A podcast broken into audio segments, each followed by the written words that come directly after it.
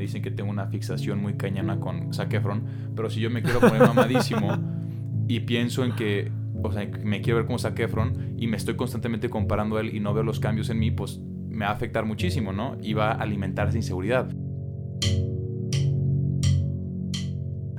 Hola, bienvenidos a este episodio de Ponte a Pensar, un espacio en el que mi hermano Pablo y yo, Rodrigo, buscaremos diferentes medios y personajes, vivos o muertos, que nos ayuden a aprender cómo vivir, ser felices y autorrealizarnos. Pero ojo, no somos expertos.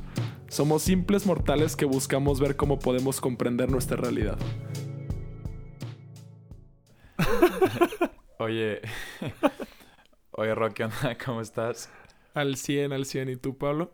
Eh, bien, me encantaría, la neta, siempre empezamos los capítulos riéndonos. Me gustaría que pudieran ver los que nos escuchan las señas que me hace Rodrigo de que ya, empezamos.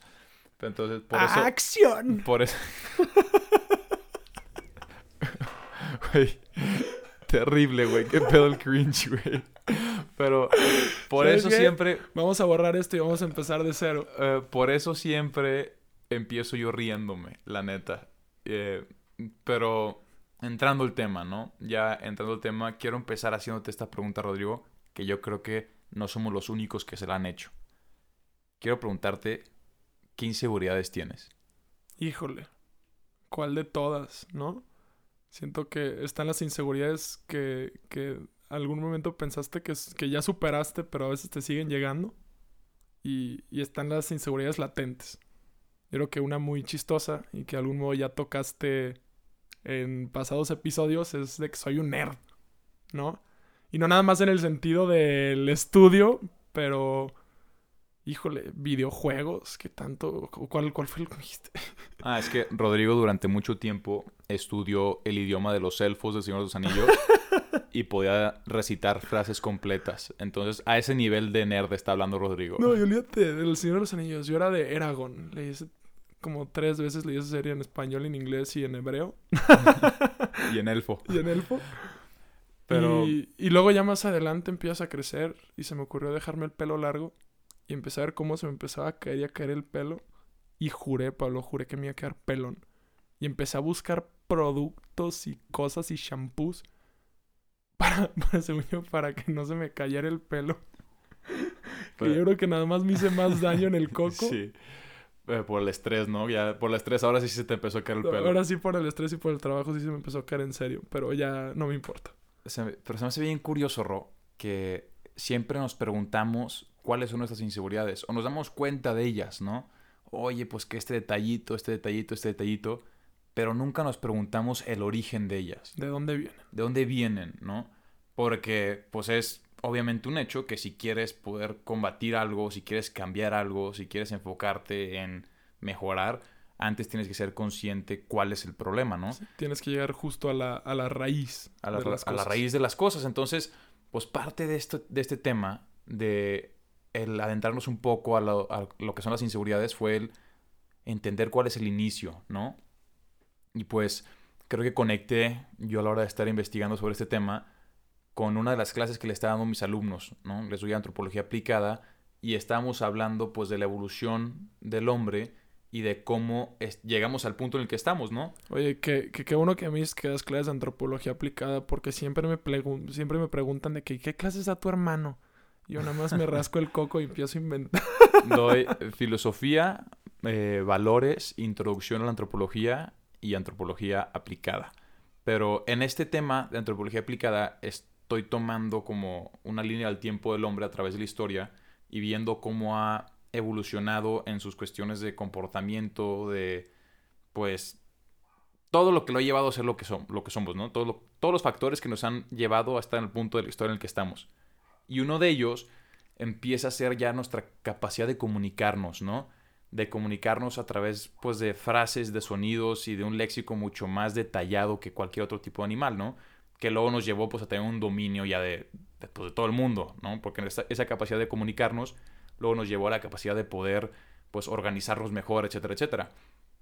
Pero en ese proceso de organizarnos también entra el factor de que ya podemos empezar a elegir a qué personas agregamos a nuestro grupo, ¿no? A, nuestra comunidad. Porque pues nosotros somos nuestra familia de Homo sapiens aquí y nos encontramos otros Homo sapiens y si compartimos información y me doy cuenta que él me suma a mi grupo, pues nos juntamos, ¿no? Y ves al Homo habilis y dices, no, ese está medio feo. Y ahí es donde se crean las inseguridades. Y pues se acabó el capítulo, muchas gracias, nos vemos la siguiente semana. No, pero llega un, llega un momento en el que pues ya el Homo sapiens empieza a entender la manera en la que puede él ser parte de, ¿no? Y pues en sí nuestras inseguridades a, través de, esta teoría creo que nacen de un instinto de supervivencia del querer permanecer. Porque imagínate que eres un Homo sapiens hace miles de años y pues para sobrevivir tienes que estar con tu grupo, ¿no? Porque si no llega, o sea, un diente de sable y te arranca la pierna o llega un mamut y te pisa, entonces el sobrevivir está en los números, ¿no? Y en permanecer a esta comunidad, a esta aldea o a esta pequeña sociedad que se está empezando a armar, ¿no?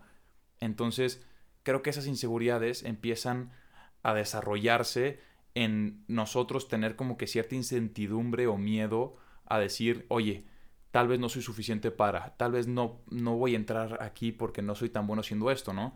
Y, y pues obviamente van evolucionando los, diferentes tipos de, de, perdón, de inseguridades. Lo que en un tiempo pudo haber sido no soy suficientemente bueno para cazar mamuts y por eso pues la comunidad va, va, a decidir dejarme. Ahora tal vez ha evolucionado a no estoy lo suficientemente fuerte para que me acepte esta niña que me gusta, ¿no? Como van cambiando nuestro contexto, nuestra situación como humanos, cambian también nuestras inseguridades. Y pues en el nosotros intentar entenderlas, vemos que tienen raíz estas inseguridades obviamente en factores sociales, en el querer permanecer por esas ganas de sobrevivir, ese instinto de sobrevivir, y que en sí tienen, o sea, origen en tres puntos distintos, ¿no? Que es, no quiero fracasar porque me van a rechazar, eh, tengo una falta de seguridad para proyectarme o comunicarme con los demás, o sea, siendo que somos una raza social, el hecho de tener una falta en mis capacidades de comunicarme con los demás, pues yo siento una inseguridad de que no me van a aceptar porque no sé cómo compartir información con ellos, ¿no? Y por último, pues el perfeccionismo. El no sé si esto que estoy haciendo es suficientemente bueno para mí o para los demás y para ser aceptado por los demás, ¿no? Entonces vemos origen en las inseguridades del hombre a partir de nuestra necesidad de formar parte de un grupo para sobrevivir, ¿no? Las inseguridades son meramente nuestro, nuestro instinto intentando decirnos qué vas a hacer para poder pertenecer, ¿no? Y justo ahora que me comentabas esto, lo, único que me ponía a pensar era que conforme ha ido avanzando el hombre en su intelecto, este tipo de inseguridades se empezaron a tornar también más de índole cultural, eh, de, de, o sea, social, claro que de un principio basado en supervivencia, pero vemos que año con año puedes ver que se transforman de algún modo u otro las inseguridades. Pero la realidad es que siguen basadas en lo mismo. Claro que ahora las vemos muy disparadas por las redes sociales. Pero la realidad es que sí están basadas en lo mismo. En ese instinto de querer pertenecer. De querer formar parte de ese grupo social.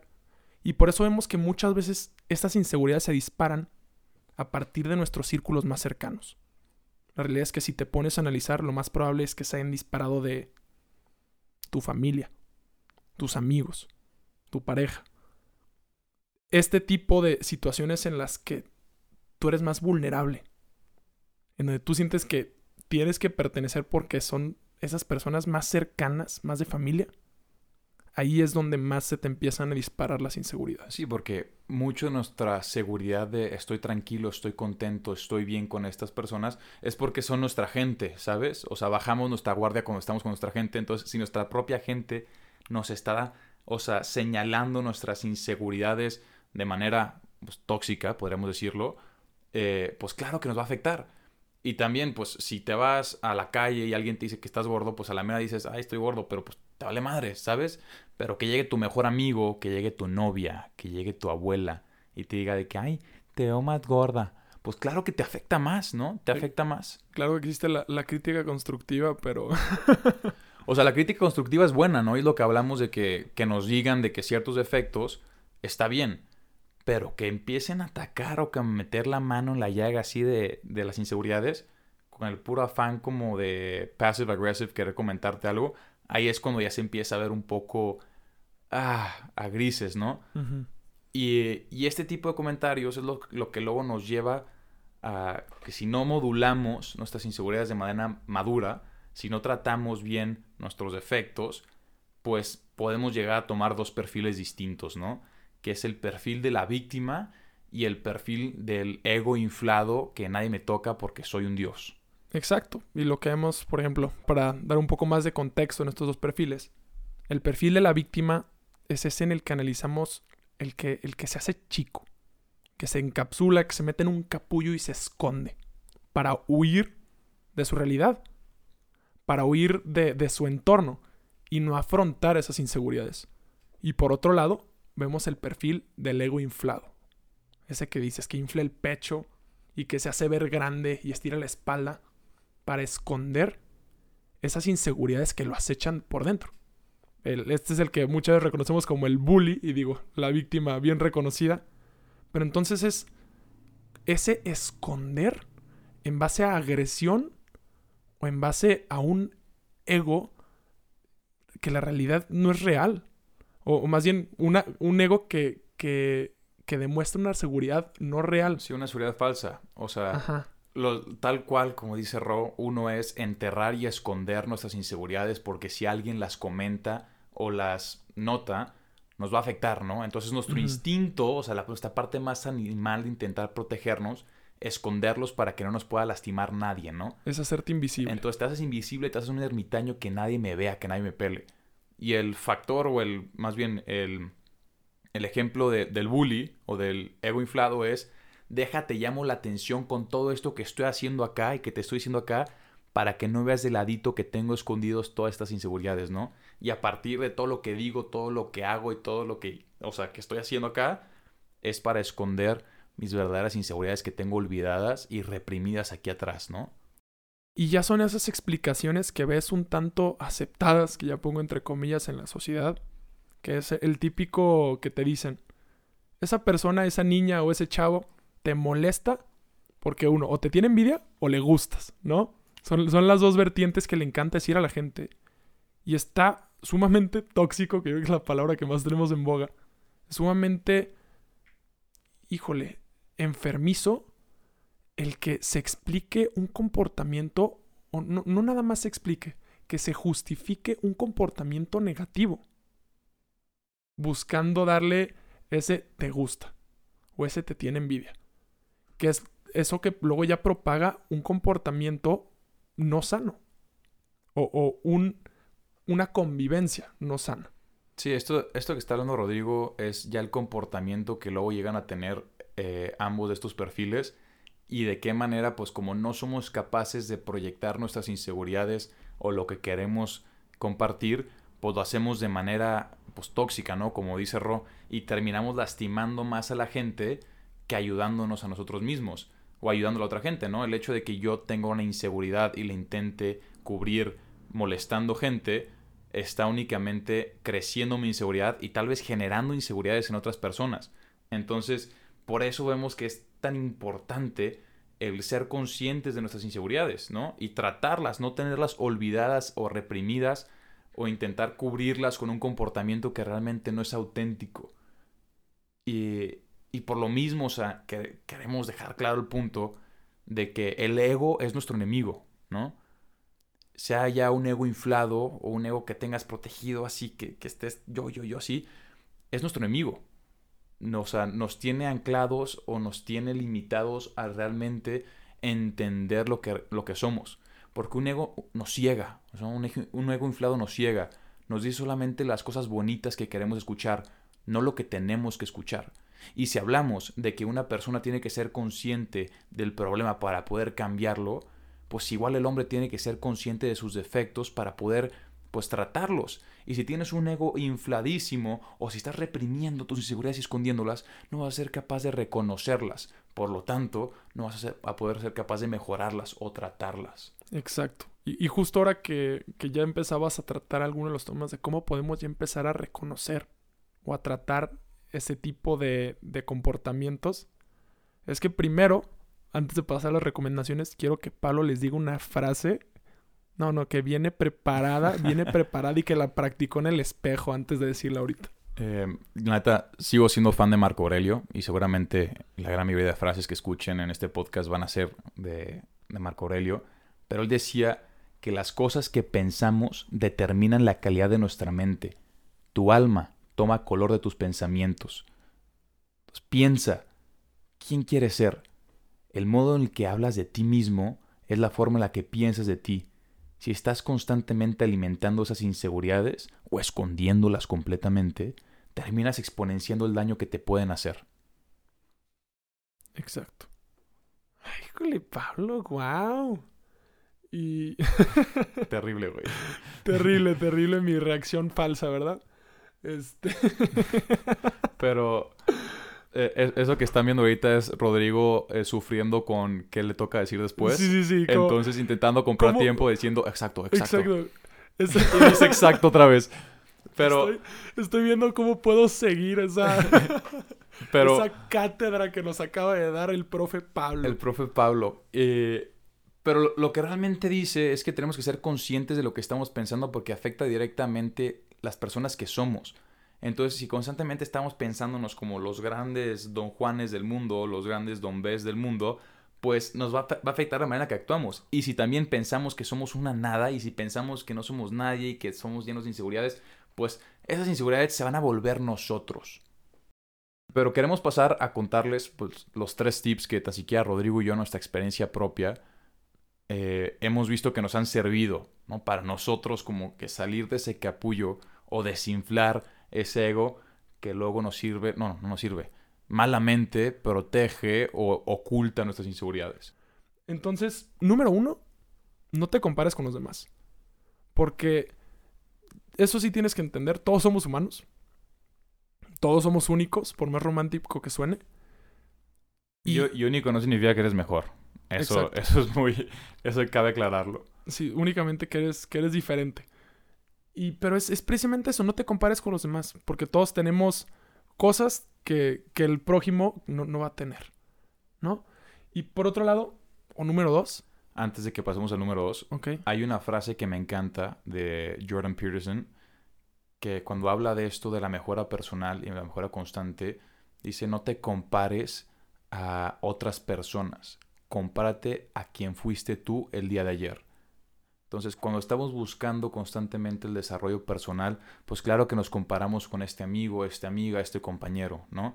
Porque tal vez muchas veces lo que aspiramos ser, oye, si yo de un día para otro me quiero me dicen que tengo una fixación muy cañana con Zac Efron, pero si yo me quiero poner mamadísimo y pienso en que, o sea, me quiero ver como Zac Efron y me estoy constantemente comparando a él y no veo los cambios en mí, pues me va a afectar muchísimo, ¿no? Y va a alimentar esa inseguridad. En cambio, si me comparo el yo de hoy en día al yo de ayer, al yo de una semana, vas a poder visualizar de manera más tangible tu crecimiento y tu desarrollo. Tu mejor, claro. Número dos, encuentra algo que te guste y hazte bueno en eso. Y este es un factor que combate directamente a la gente que dice ser algo, ¿no? Tiene mucho más valor el hacer algo que el decir que lo haces, ¿no? La típica frase de que las acciones hablan mucho más que las palabras, pues es eso. Ve, o sea, que tú enfocándote en hacer una cosa buena en la que ya luego tú te sientas competente y seguro, ¿por qué? Porque sabes que lo puedes hacer, no tengas que estar diciendo, oh, yo soy bueno esto porque hago esto. No, no, no. Tus acciones, tus experiencias, tus antecedentes hablan por ti. Entonces ya tienes un cimiento más en el cual puedes apoyar pues cierta seguridad personal, ¿no? En el hecho de decir, soy bueno en esto y aquí está pues todo mi currículum, ¿no? De que soy bueno en esto. Un ejemplo muy personal podría ser el hecho de, eh, de hablar en público, ¿no?